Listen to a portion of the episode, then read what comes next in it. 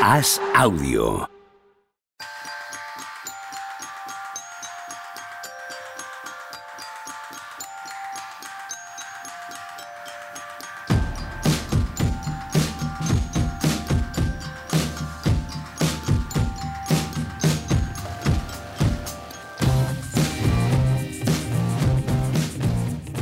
Hola, ¿qué tal? Hoy estamos a jueves 24 de noviembre del año 2022. ¿Qué pasa, Tony Vidal? ¿Qué pasa, Juan Marrubio? Quería deciros una cosa antes de presentaros. ¿Os acordáis cuando empezamos eh, Mínimo Veterano? Que entre que Juan, Javier Machica decía, venga, ya podéis, y que yo empezaba a hablar, pasaba como un minuto, ¿no? De silencio sepulcral hasta que, ¿no? Pa- Parecía que podíamos. Y ahora al, al instante ya salimos, venga, de Toriles, para arriba con ellos. Venga, venga, va, vamos, vamos, ya.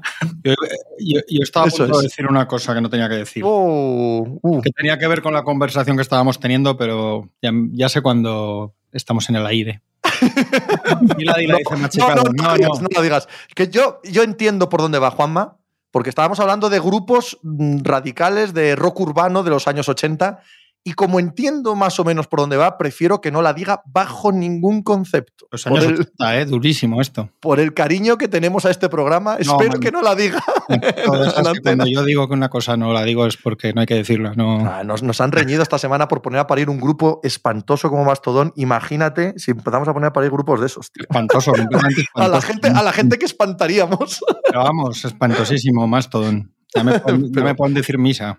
Ya ves, y a mí. O sea, no, es- es un- es un- además es que los vi una vez en directo. Antes estábamos hablando Eh, de grupos de mierda que habíamos visto en directo. Yo vi a Mastodón y es, es- es especialmente malos, me parecen.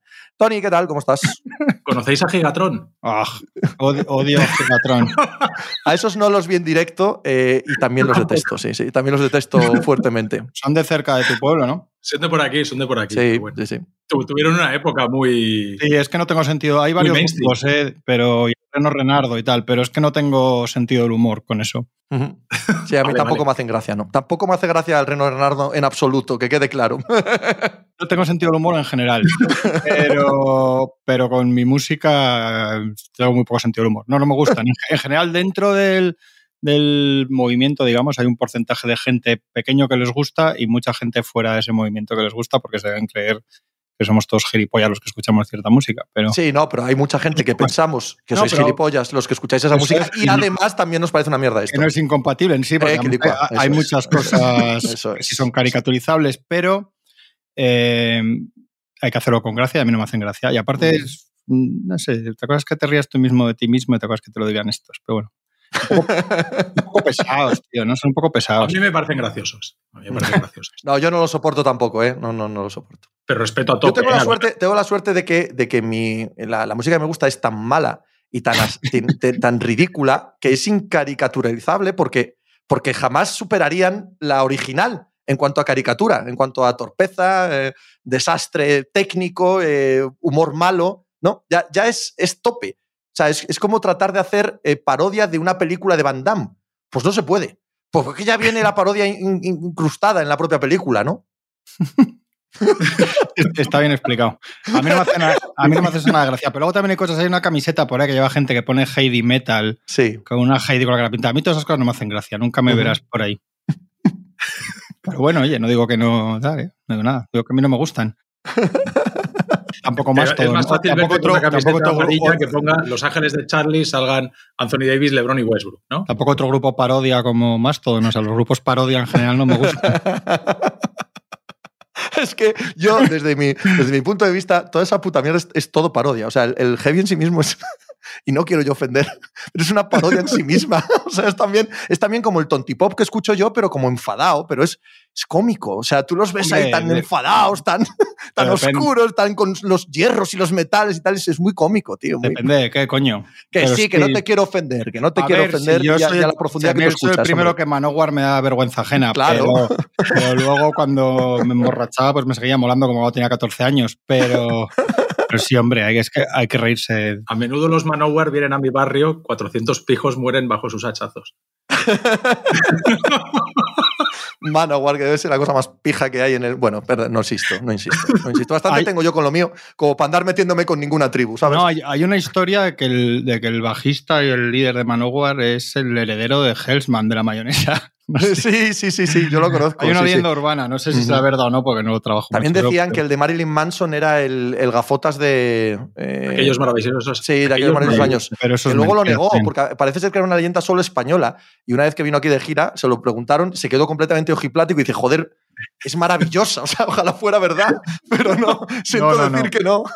No es, no es. Bueno, Marilyn Manson que está absolutamente. Tenemos a Machicado eh, histérico, ¿eh? Está mandando sí, mensajes ya que volvamos rápidamente a un topic. Dice Chicago Bulls, grupazo de rock de los 90. O sea, está tratando de, de meternos en el carril, pero ya, ¿eh?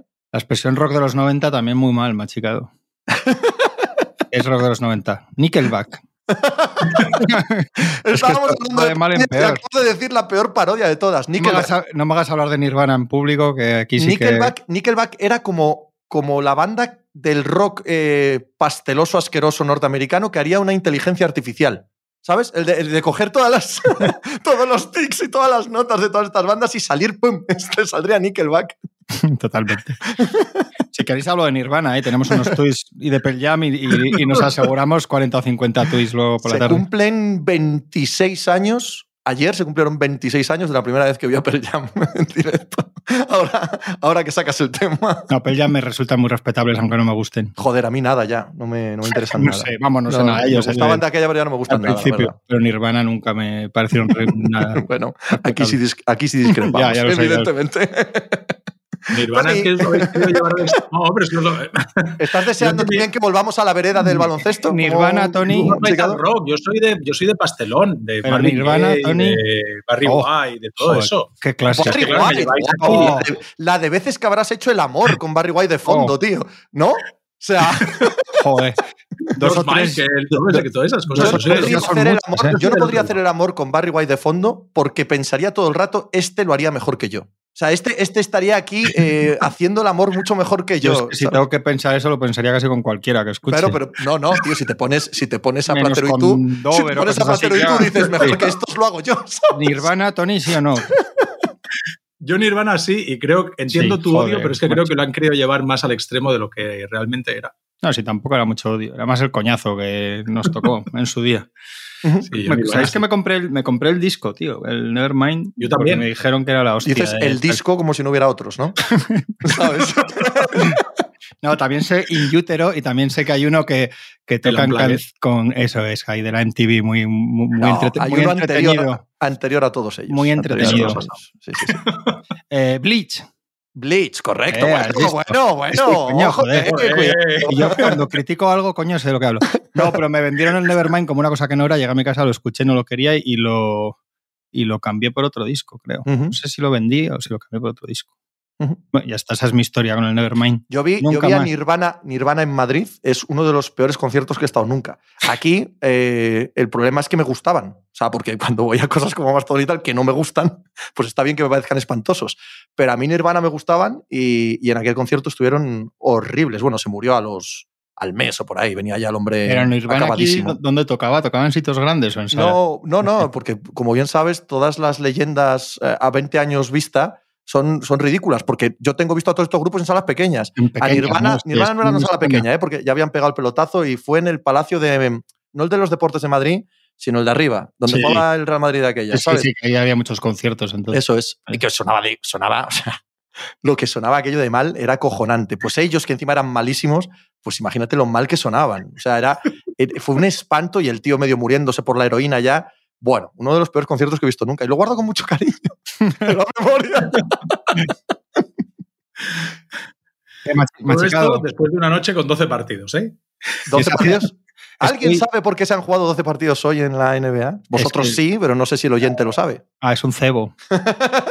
es que hoy había que hacer el artículo, hoy había que hacer el programa de, de por qué da gracias cada equipo. ¿eh? Equilicua, efectivamente. Que estas Ojo. cosas en su día intentaban que las trasladáramos aquí y se vieron que algunas son de allí y no tiene sentido hacer eso aquí. Dice Javier Machicado que da gracias por nosotros. ¿Creéis que lo improvisemos y lo hacemos? Noto cierta ironía. No, no, Tony, no queremos. Es verdad que no hacía falta decir. Va contra nuestra marca. El, el respeto se tarda mucho en ganar y muy poco en perder. en perderlo. Pero nosotros ya lo hemos perdido, o sea, eso ya no. Nosotros tenemos la suerte de que partimos de cero en cuanto al respeto, ¿no? O sea, no, no podemos ni subir ni bajar, porque empezamos de cero y por más que queramos perderlo, no tenemos nada que perder. Ah, pero no, no lo vamos a hacer.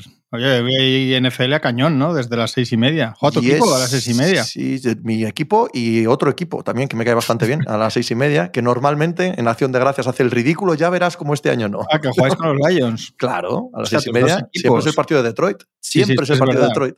Es verdad, es verdad, es verdad. Muy bien.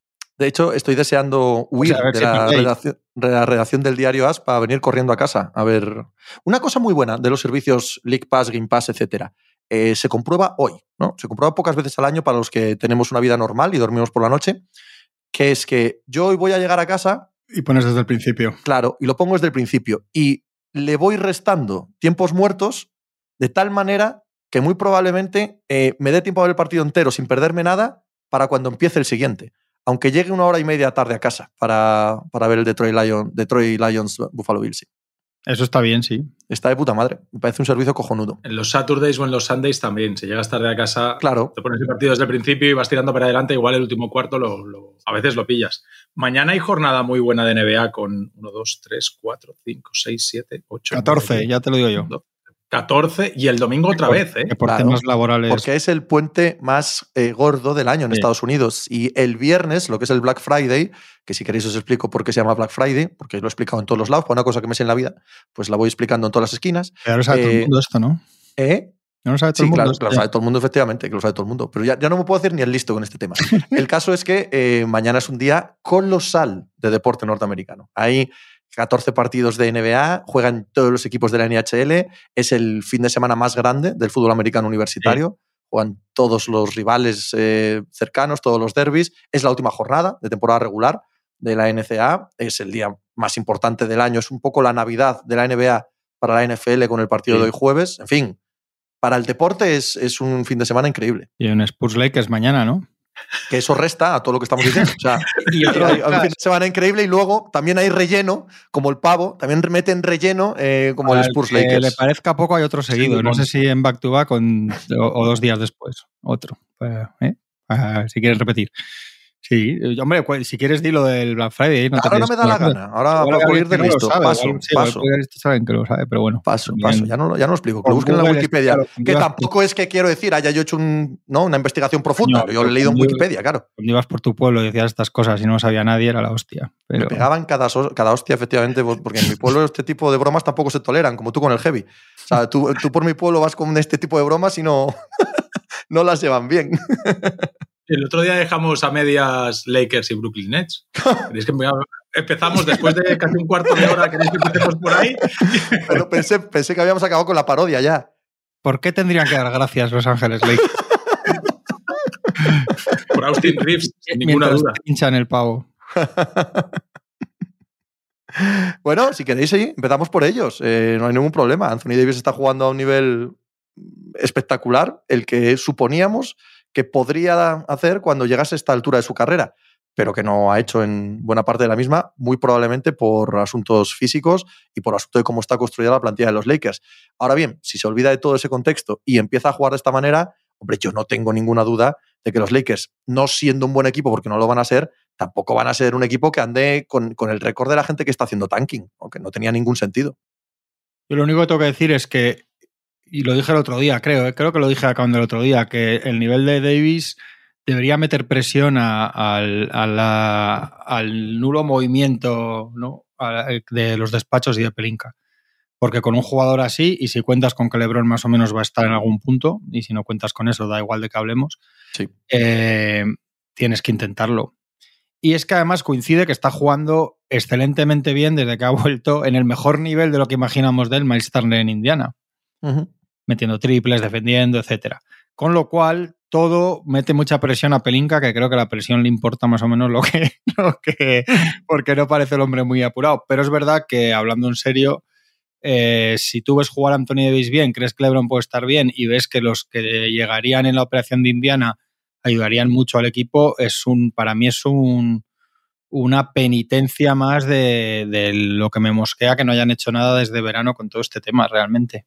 Pero lo de Indiana, conforme está Indiana, No, no, se refiere Juanma a que no se hubiera hecho. Ahora ya te digo yo que no tiene ningún sentido. Claro, Ahora Indiana que- no quiere la elección de 2029 para nada.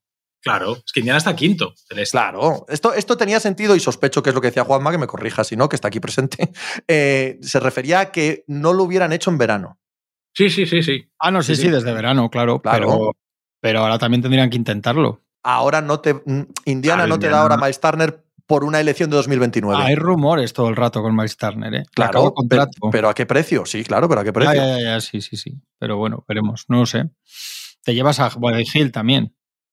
En el lote. Es que Claro. estos igual ahora de repente mm, les pega el venazo y renuevan a estos, ¿eh? O sea, es, es que ahora mismo Indiana es de esos equipos que dices, ¿estos para dónde van? ¿Van a consolidar lo que hay y a ver si ganan más partidos? O un- si lo que hablaba con Pepe el otro día, si venden a estos, ¿van a sacar algo más competitivo para allá? Es decir, vender a Turner y a Buddy Hill para tener un mejor equipo ya, no para rondas de 2029, sino jugadores que, que dentro de la ventana competitiva de Mazurín y de, y de Claro. Halliburton pueden aportar. Es que yo creo que ya quieren cosas. O sea, esta gente ya no quiere reconstrucción, ya no quiere el 3 de- del draft este año porque es que están ganando partidos.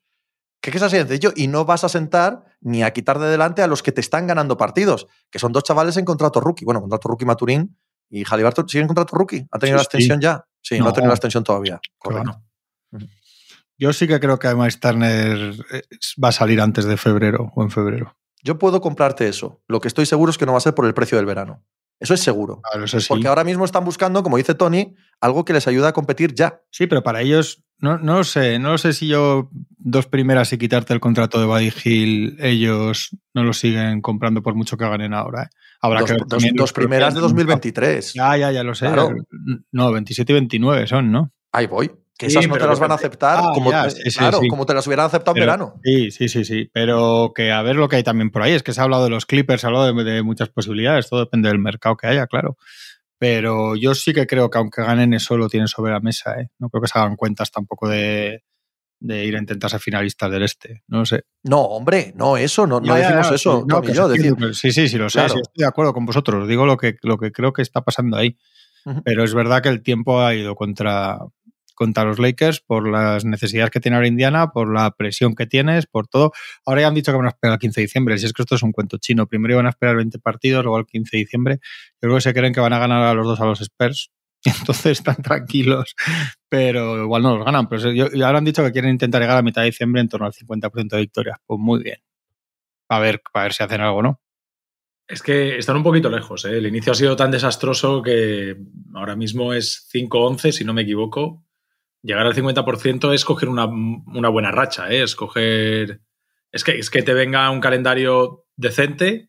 Vamos a poner, no vamos a decir súper bueno, pero sí que decente, que no te, te fastidie el, con. el- el calendario ahora es mejor, por eso ellos hacen esa Sí, cuenta. ¿eh? vale, 50% que ahora mismo te pone decimoprimero en el oeste. claro. O sea, 50% que no te mete ni en el play-in. O sea, necesitas seis victorias consecutivas para ponerte al 50% y no te metes ni en el play-in. Es cierto que queda mogollón, que esto es una maratón, pero que empiezas a echar cuentas y dices, joder, es que tienes que ganar el 60% de los partidos de la temporada para ser medianamente competitivo. Y un 60% de victorias es una cosa seria, casi para cualquier equipo. Hombre, sigue siendo una situación compleja, ¿eh? Sí, sí, sí, yo estoy de acuerdo. Yo os digo lo que dicen allí, no lo que me parece a mí. Lo que me parece a mí ya lo sabéis desde verano y no ha cambiado.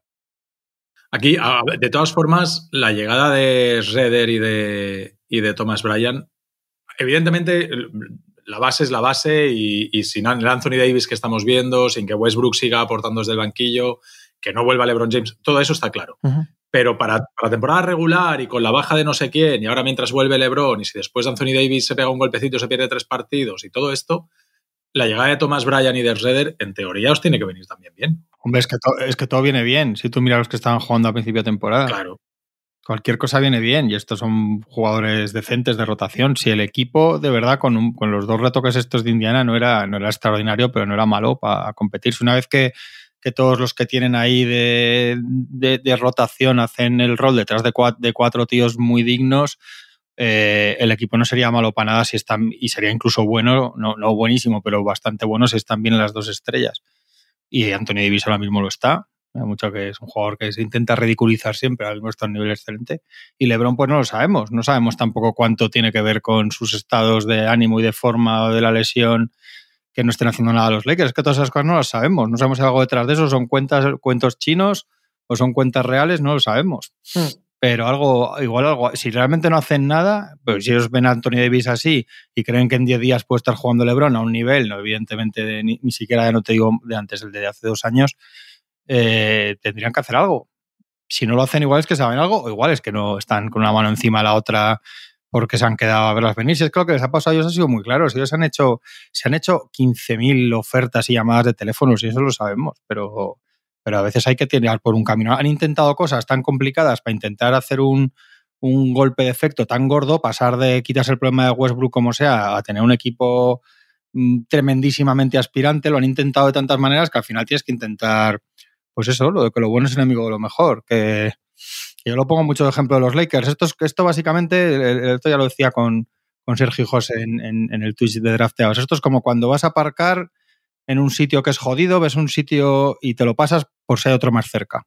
Uh -huh. Y luego no encuentras un sitio en una hora y media. Esto es exactamente lo mismo, pues si queréis un análisis más técnico, pues No, no, no, ha sido perfecto. Perfecto porque sí, a, mí, sí. por, a mí, desde el punto de vista de la empatía, sí, sí. acabo de dar un abrazo eh, virtual a Rob Pelinka ahora mismo. Mi hermana siempre me dice, lo bueno es enemigo de lo mejor. Pues esto es así, por intentar cosas que tú las lees y sobre el papel, algunas de las que se ha hablado, de estas que ellos filtran para que lo cuenten periodistas y, y no parezca que están en verano tomando mojitos y ya está.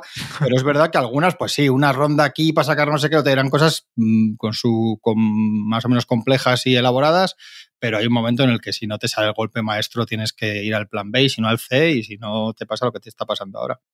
Para, para esto te hace falta también ahí un poquito de Darwin Ham, esto que hablamos muchas veces de sacar la mejor versión de los jugadores.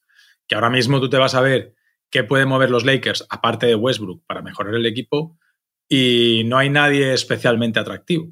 Que es que, o sea, si recuperas la mejor versión de Thomas Bryan, la mejor versión de Redder, no sé qué, pues en un momento dado sí, que puedes hacer algún lote con dos, tres jugadores, ver si hay un jugador más sólido, mm, tienes, le das un poquito de consistencia a Looney Walker y consigues que no haga uno bueno de cada tres, sino dos de cada tres, todo, ese tipo de cosas de sacar la mejor versión de lo que tienes. Eh, ahí Darwin Ham, facilitarle al menos las cosas a Pelinka de cara a febrero, también es importante. No parece que eso sea sencillo tampoco, ¿eh? No, o sea, no, además no, no. es que los jugadores son lo que son. Y si además claro. si, luego, si, luego, quieres competir y no está jugando bien, pues al final te pillas los dedos. Porque ya. si yo creo que al final el valor que van a intentar sacar ellos va a ser por las rondas y por los contratos. De Westbrook, igual de Nan.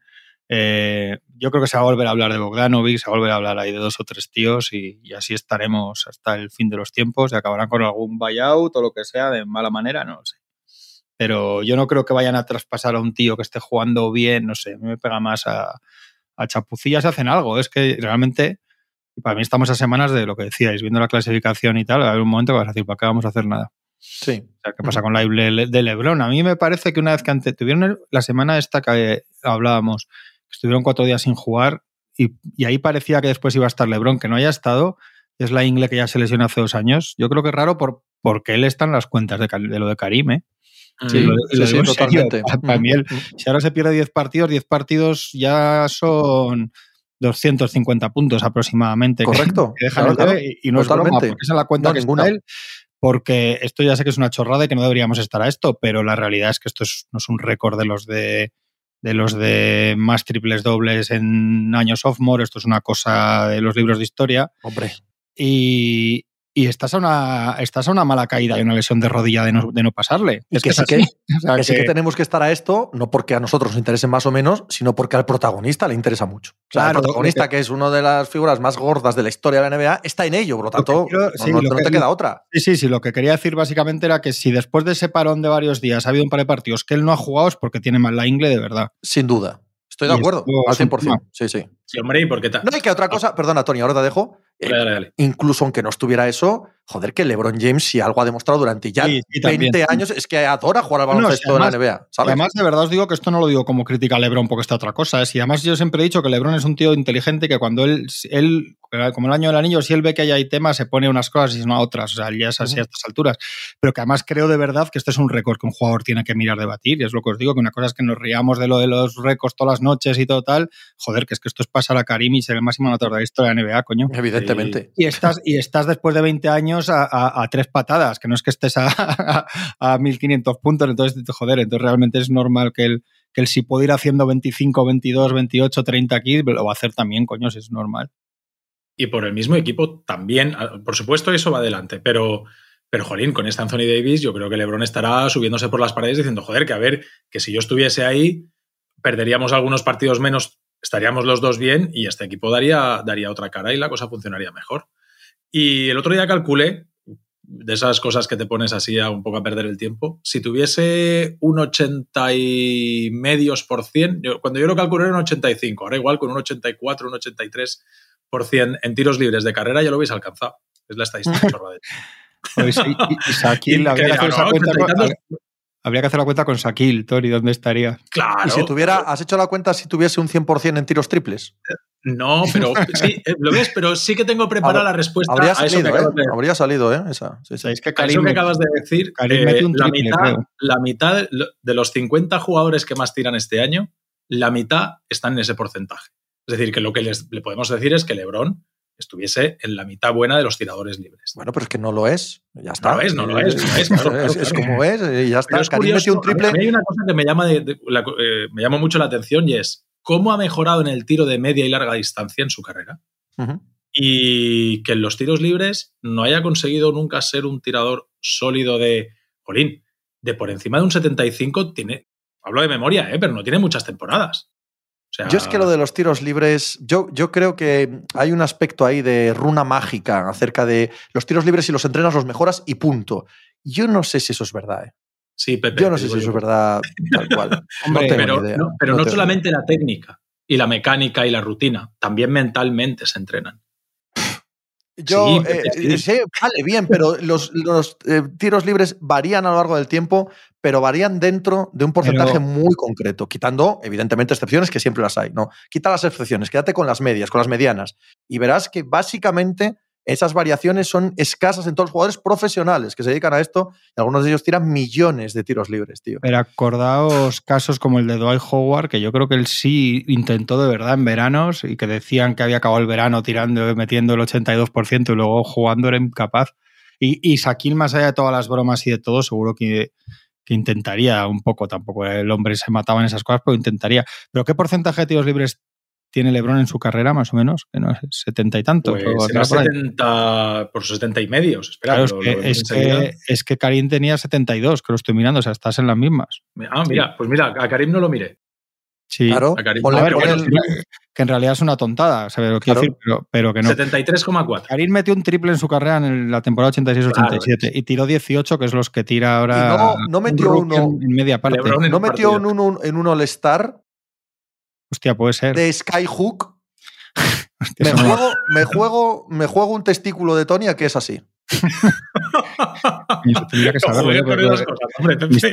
a ver. lo que lo usas ya, Tony, no me jodas. No, no, no, no, lo has soñado, Pepe.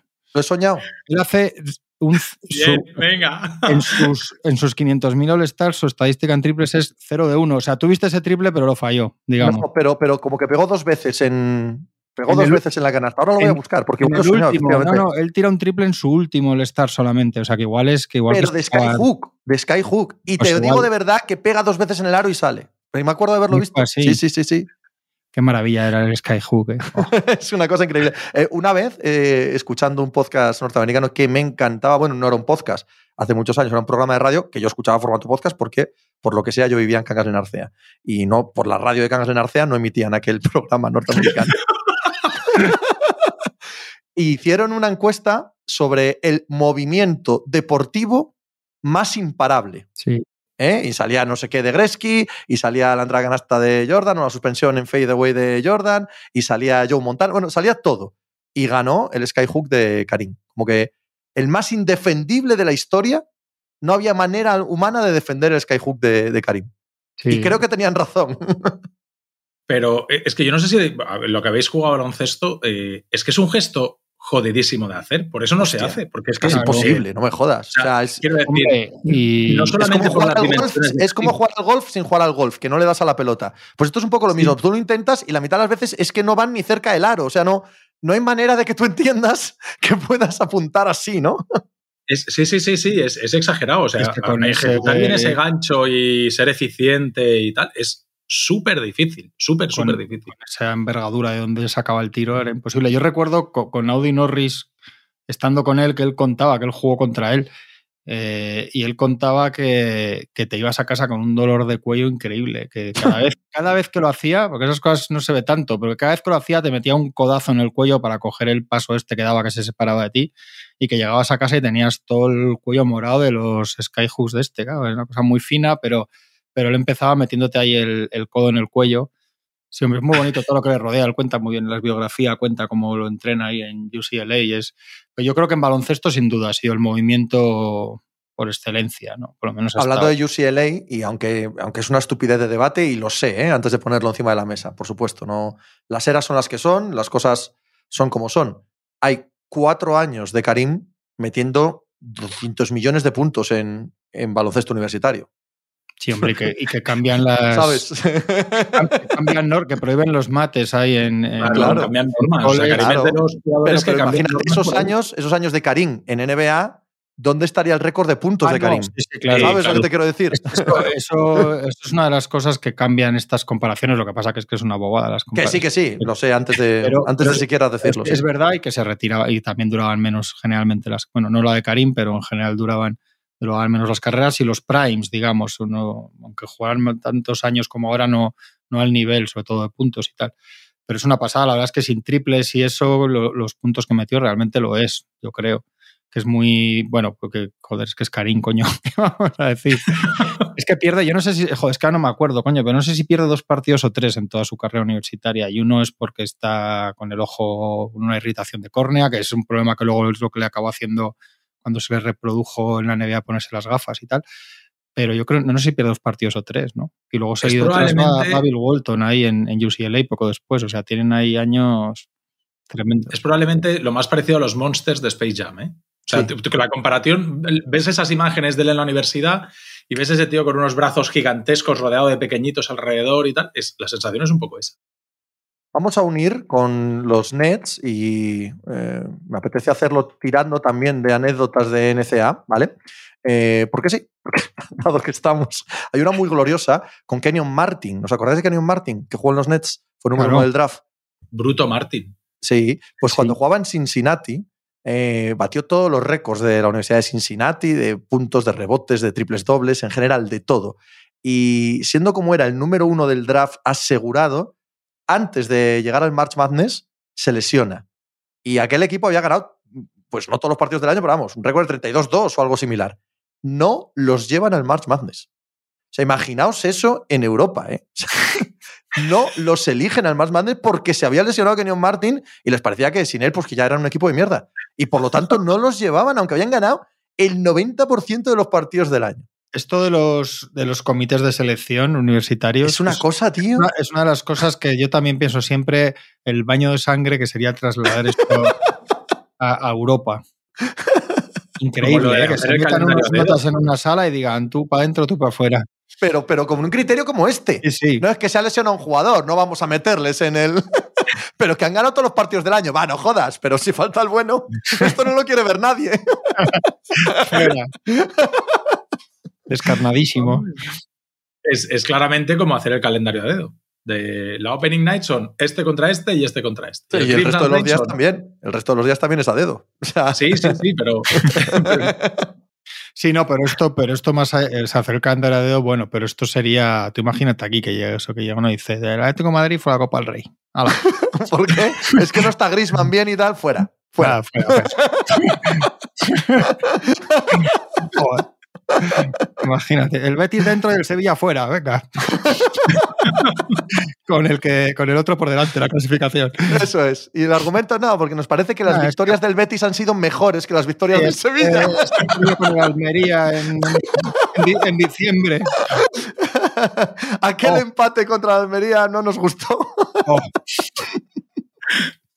Nada, intrasplantable. Siempre que haya alguien, alguien que os quiera comparar el deporte norteamericano con el deporte eh, europeo, tachadle. Ese, ese que quiera, habría que hacer, lo tacháis. Ese no lo volvéis a escuchar ni vais a, a leer nada de él. Los Nets, eh, la derrota contra los Sixers esta semana, pues pasa por ser uno de los fenómenos paranormales de la temporada, por extraño que parezca, metiendo a los Mets en el medio. Todos los años hay, ¿eh? Un partido de un equipo sin ningún titular y tal que gana un equipo bueno, ¿no? ¿Nos da la sensación? es que esto sucede. Llamar equipo bueno a los Nets quizás se te ha ido, pero sí, yo te entiendo lo que quieres famoso, decir. Famoso, famoso. Están en camino, están en camino, están en camino. Sí, pero da muchas vueltas el camino, ¿eh? Están en el camino, efectivamente, pero suben y bajan a la misma montaña todo el rato, ¿eh? Muchas, muchas paradas en el camino. Yo no digo que vayan, a ganar, el anillo, pero que están haciendo lo que tienen que hacer. de momento ese perfil bajo de Kyrie Irving que, está y que se nota solamente a nivel de baloncesto. En todo lo demás, de momento, desde que ha vuelto, no se le nota. Eh, ben Simmons, que ya parece que es un jugador de la NBA y parece además que es bueno. Eh, oye, ahí se empiezan a ver cosas bien. Hay algo que, que, no, que antes de ver el partido de esta noche no me cuadraba mucho, que es el segundo día que veo juntos a Claxton y a Ben Simmons, pero, jolín, que parecen un equipo de los 80, jugando con dos interiores, jugando poste bajo, poste alto y todo este tipo de cosas, que, los están haciendo, o sea, está claro que hay cierto problema de spacing, pero... Y más que, va a haber porque Joe Harris juega cuatro minutos y Patty Mills dos. O sea, los ha tirado al, al, fondo de la rotación por completo, ¿eh? Hay juego entre pivots, que en la NBA es una cosa que hace 30 años que no vemos, y pases de un poste, de un poste bajo al otro poste bajo y de un poste alto a un poste medio y cosas de esas, entre Simmons y Claxton se ven. O sea, que no es, que no es el problema del atasco, sino que están generando desde el poste medio, ahí Ben Simmons, y que al igual que saca balones fuera, está sabiendo encontrar a, a Claxton ahí por la línea de fondo. Y evidentemente, insisto, hay un problema de spacing, pero dentro de lo que cabe, está funcionando bastante mejor de lo que yo pensaba. ¿eh? Yo te dejo al frente de este, de este barco. por ahora sigo dejando, por ahora sigo sin subirme al barco. No, a ver, yo tengo claro que ahora mismo hay gasolina por todos los lados esparcida y que en cualquier cosa vuelve a explotar todo por los aires. Pero que lo que tú ves en la pista es parecido a lo que pensamos que debería ser para que esto funcione, a mí me gusta. A mí me gusta. Y, se ve trabajo. Hay un punto que todavía no están ni medio resolviendo y yo no sé si tiene solución. Y sin él, es un poco lo que hablábamos de los Lakers con LeBron, sin él todo lo demás se hunde como un castillo de naipes. Que Kevin Durant sigue desinteresado por el baloncesto. Kevin Durant va y viene. Esta madrugada ha hecho un partidito de esos de estar en la cancha y no estar a la vez. Todo a la vez.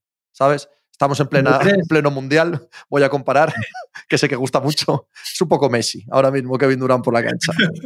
Pero ¿no crees que es un poco para que los demás se sientan involucrados? no, no, creo que le da exactamente igual el baloncesto ahora mismo. Pues yo, yo, creo que me he visto los tres o cuatro últimos partidos de los Nets y no tengo la misma sensación.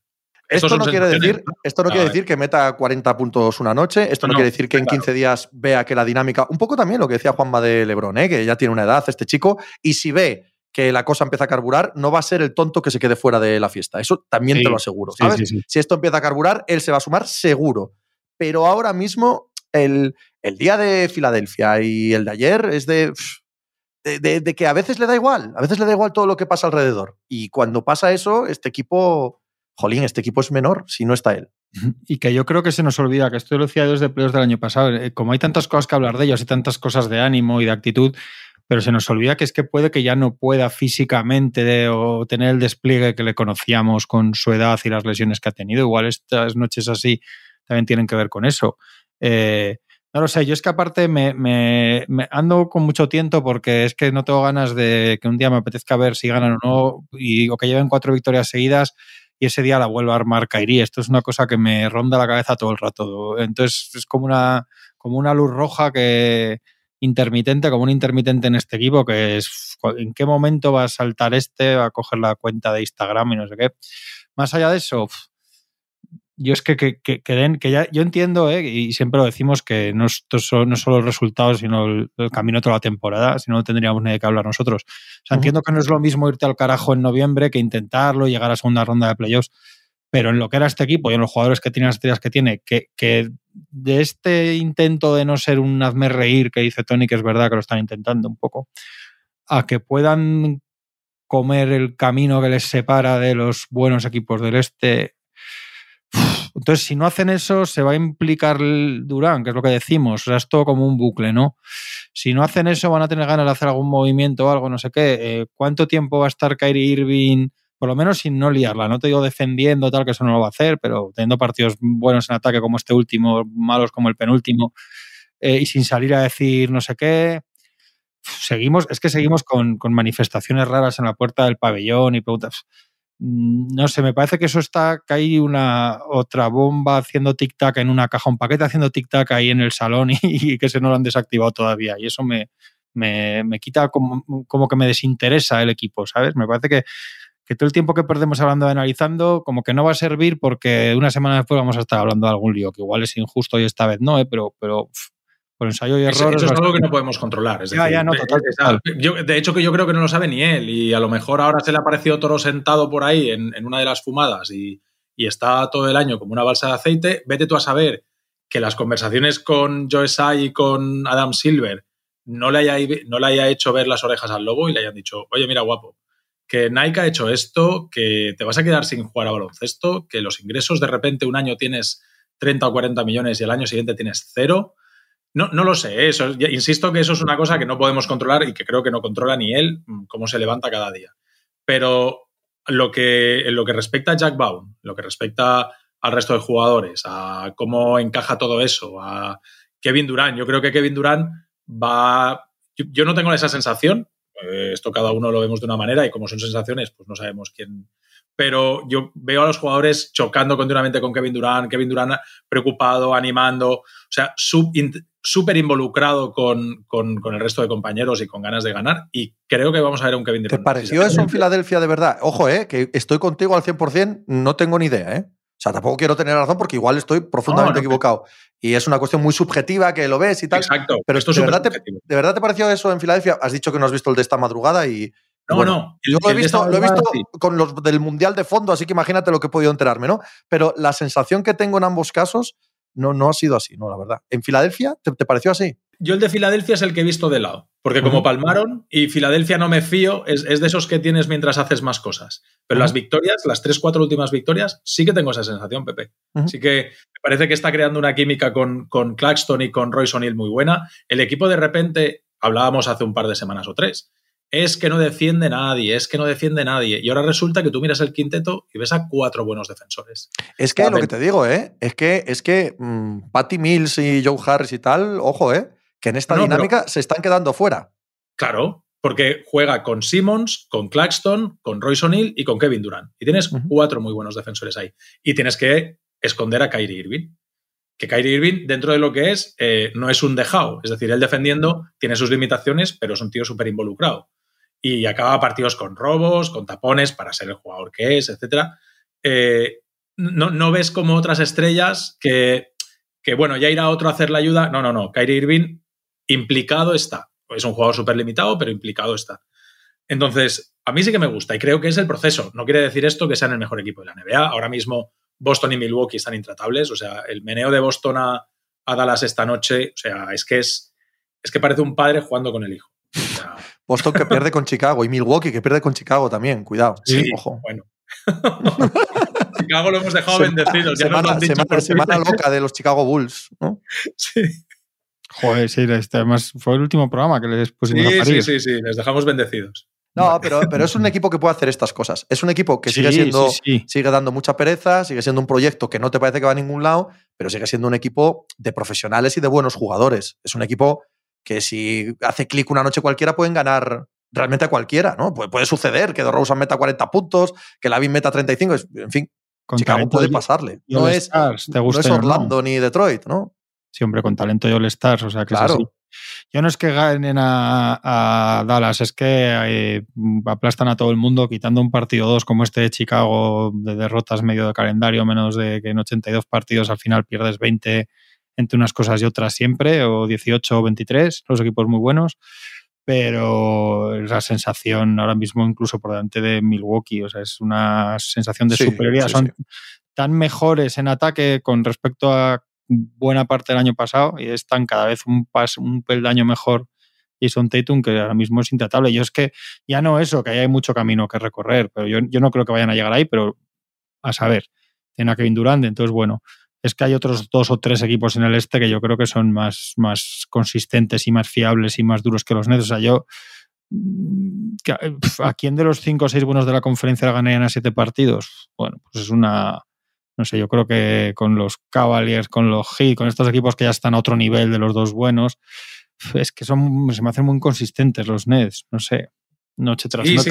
ahora, mismo a nadie, no, no, ahora mismo a nadie, claro. que abril, ¿no? Pero ahora mismo a nadie. yo no sé si de verdad va a estar callado Kyrie Irving, porque es que creo que va contra, o sea, por un lado yo supongo que él estará un poco arrepentido por lo que decía Tony, porque le ves a orejas luego por tal, pero sabemos que si, que si no estás arrepentido, estas, estas cosas te duran lo que te duran y enseguida, porque al final te, pide el cuerpo lo que te pide, ¿no? Y para él, él se ha puesto en una situación que callarse es, es, hacer algo. O sea, callarse no es no estar haciendo nada. Él, se ha significado tanto como tengo que hablar, tengo que decir, tengo que tal, que mientras no hable le van a decir muchas veces, no estás hablando, qué bien. No sé, entonces, mm, mm, no sé si en un momento en su cabeza eso, el, tic-tac va a decir talk. Sí, le van a chinchar, le van a Estoy de acuerdo con eso. igual sin querer, porque no, pero igual incluso sin querer. O sea, igual el simple hecho de que se hable de esto ahora no habla, está integrado, está tal, igual, igual a él le chincha, aunque el que lo diga no le quiera chinchar Sí, porque, sí, sí. porque él se ha posicionado en lo contrario, ¿no? Si tú eres el, la voz de los sin voz, el no sé qué, el de tal, no sé cuánto, de repente que te digan,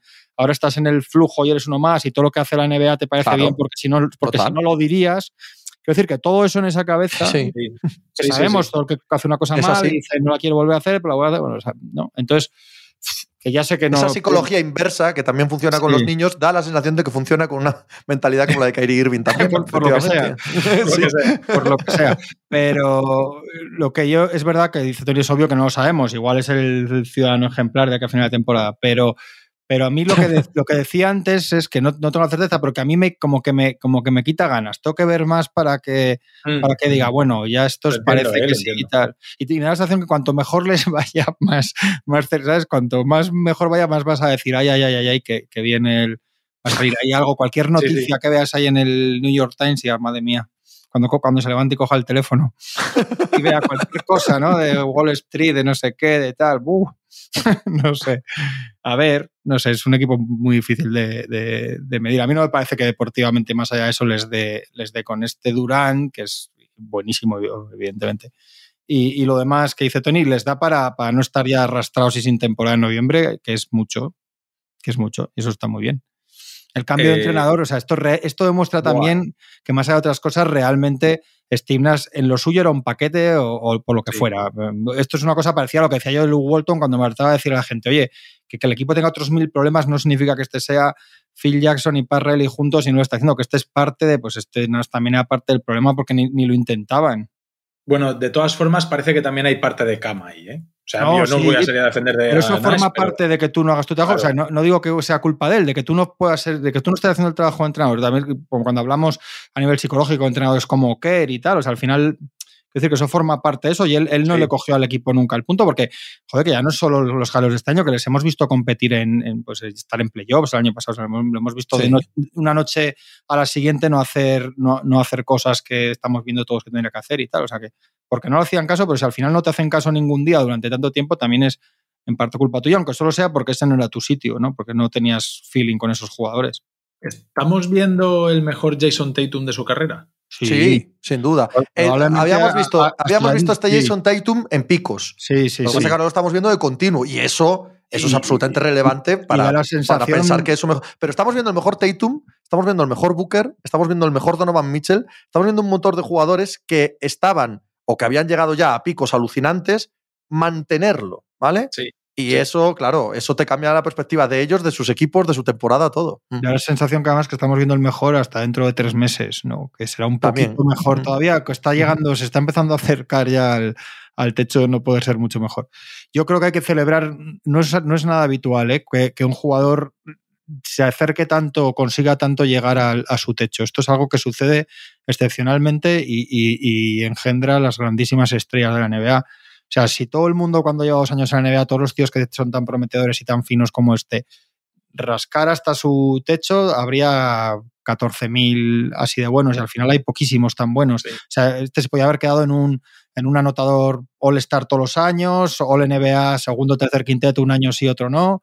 Eh, y podía haber sido de muchos juegos así, habría sido buenísimo, pero está rompiendo en, como pasador, como defensor, como jugador de equipo, cosas que ya no te digo hace tres años, que el año pasado hasta Navidad las hacía, ¿no? Que le criticábamos.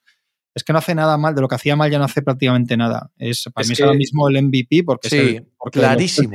claro, porque los Celtics son el mejor equipo, entonces la total, es... Total, porque uno puede dárselo a Doncic exactamente igual que a Tatum, pero eh, tiene que valer para algo que este equipo sea el mejor equipo de la liga. Y, sobre todo, tiene que valer para algo. Y además es un jugador en el que asentar año tras año un equipo que quiera ser campeón, que es lo más importante que se puede ser en, la NBA. está, tapando un poco, está tapando un poco esto, que es una verdad como un templo, que la temporada de Jalen Brown es acojonantemente buena. Sí, bueno. yo es que creo que tiene mucho que ver, porque el año pasado eh, intentó liderar y se pasó de rosca y era un chupón, y este año ha encontrado el equilibrio en el, en el, de ser el líder, pero, pero no pasarse de rosca. Y eso también le viene bien a todos los demás. Es decir, el hecho de que él asuma los tiros que ha de lanzar, pero no más, también deja más espacio a, que el resto florezca. Yo creo que están fluyendo, están fluyendo ambos ahora mismo, que no hay nada en la NBA que se les parezca. Ni los Bucks. O sea, hay un punto ahora mismo en los Celtics, eh, y que proviene de estos dos, claro, que hay una fluidez en todo en ataque, en defensa, en, eh, como decíais, en IQ baloncestística, en saber qué hacer en cada momento, que, que, que los eleva por encima de todo, tío. la suma de todos ellos es más que las individualidades, pero las individualidades de Tatum y de Brown son, son fabulosas, ¿eh? No, para mí son el mejor equipo. O sea, hay un factor que es que todavía no hemos visto a Middleton, que se va a acabar convirtiendo, ya tanto. A mí, me, a mí me preocupa mogollón eso. me preocupa un montón el tema de Middleton. Y, pero vamos, y que luego hay que ver que luego es la mezcla entre ellos, porque se lo van a jugar entre ellos y no pasa nada raro.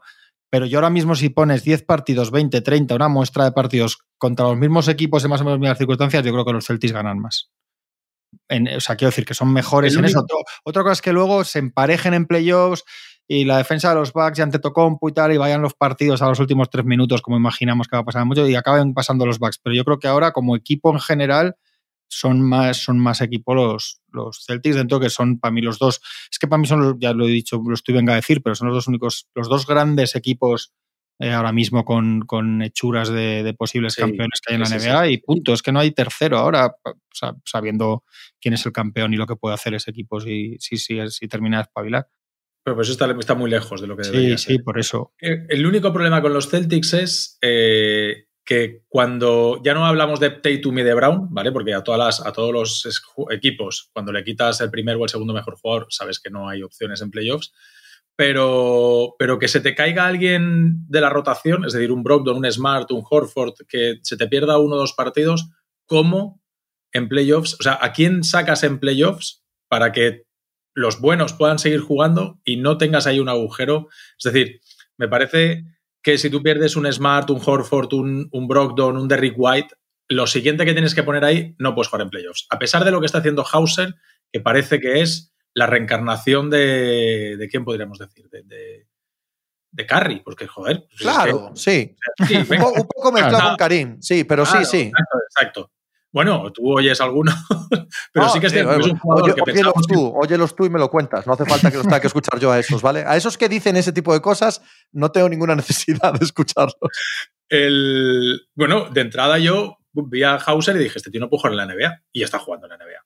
Es decir, son capaces a tenerle en pista. De hecho, ayer el partido se empieza a romper con tres ataques en el que Hauser, así, así como suena, Hauser defiende a Doncic, y los Mavericks no son capaces de generar ninguna ventaja. Pierden, hacen malos tiros y pierden algún balón, les meten tres contras y ahí de repente es el primer crack del partido que después no son capaces de recuperar. Entonces, este es un tío que puede jugar ahí, pero yo no tengo tan claro que en playoff eh, esto, esta rotación de los Celtics sea sostenible. Y es lo único, es lo único que me da miedo de estos Celtics. pero cuando, cuando habláis de este tipo de cosas, es que está lejísimos, tío. Es que, es que acordaos que el año pasado en enero, el año pasado en enero los Celtics no estaban ni en nuestro radar. es que no sabemos nada de los movimientos que va a haber en febrero, del corte de veteranos, de. Hostia, es que, es que abril está lejísimos. Hay muchas cosas que hacer antes, tío, de, hablar de los emparejamientos, ¿no? De, de, Celtics y Bucks en playoff. Lo que quiero decir es que es un equipo que, a pesar de todo lo bien que está, por ejemplo, tú has dicho febrero, no estaría mal, es decir, que no diga, ah, ya lo tenemos, vámonos a. No te preocupes que no lo van a decir, no, no lo dice nunca nadie. Todo el mundo está siempre pendiente de un mínimo de veterano, está siempre pendiente de, conseguir el, pequeño resquicio que mejore el equipo, siempre, todos los equipos. No, no hay problema en eso. Este que no lo consigan o no es otra cosa, claro. Sí, sí. Pero este no- estos no necesitan mucho más que Uno de los dos va a hacer alguna cosa. Bucks o Celtics va a hacer alguna cosa aquí. Sí, a pero yo diría que o ahora los mismo dos, es- o los está dos. más exigido ahora mismo Bucks que Bueno, Celtics. Bucks, Va a Bucks hacer alguna cosa. está indisimuladamente, ¿no? Moviendo, intentando sacar un 3-4 Sí. por, por Grayson Allen y tal. ¿No? Correcto. Se ha hablado de. Crowder, etcétera. Eso es. Es que les ha salido muy bien eh, Bechamp y Sí. Mora, los han metido ahí dentro Correcto. y como parece que tal, pues ya puedes prescindir quizá de Grayson Allen, que es el, el que más mercado puede tener de, de este perfil y, y buscar ahí lo que les falta y dar un poquito también de Qué profundidad. bien suelen encajar los rookies y los jugadores así que parece que no pueden jugar y tal en los equipos buenos, ¿eh? Que- Sí, sí. ¿Verdad? Habría que hacer Bueno, un estudio al respecto. ¿A, qué se, a qué se debe este, este fenómeno curioso? Qué casualidad. No sé si los Warriors están muy de acuerdo, ¿eh? No, no, porque es otro tipo de, otro tipo Sí, de, sí, sí. de estrellas, de jugadores. De, pero vamos, estos Hausers, estos Shans y tal, todo este Sí, tipo de cosas encajan Oye, estupendamente. podemos hablar un día de rookies más allá de los dos o tres, porque hay bastante chaval por ahí jugando bien. ¿eh? Además han ido Pues claro que sumando sí. algunos, todos los AJ Griffin están apareciendo. Y para mal de Jabari también un poco, ¿eh? Esto es un, un cebo estupendo para el programa del lunes. Sí, sí, sí, sí, muy bien Pues tirado. sí. Vamos a dejarlo así cada semana. Vamos a dejar un cliffhanger aquí. A ver quién Cada se acuerda y a ver quién se acuerda el lunes de esto, macho. Nadie, ni nosotros, probablemente, será el problema. Pero bueno, como nos ha venido ahora, nos puede venir el lunes también. es cierto. Oye, el- acabamos la semana pasada o el lunes con lo de los Nets y los Lakers y aquí les hemos dado 45 minutos, ¿eh? O sea, cuidado, nos hemos quedado más anchos que largos. Bueno, un placer, chicos. Pero Un abrazo.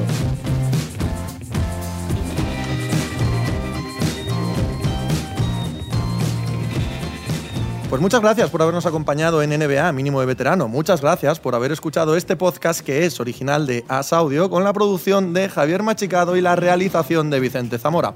Síguenos en redes sociales arroba asaudio para no perderte nada y recuerda que puedes escucharnos en la sección de podcast de as.com, en la aplicación del diario As o en tu plataforma de audio preferida. Un saludo de Pepe Rodríguez con la compañía de Tony Vidal y Juan Marrubio desde la redacción del diario As.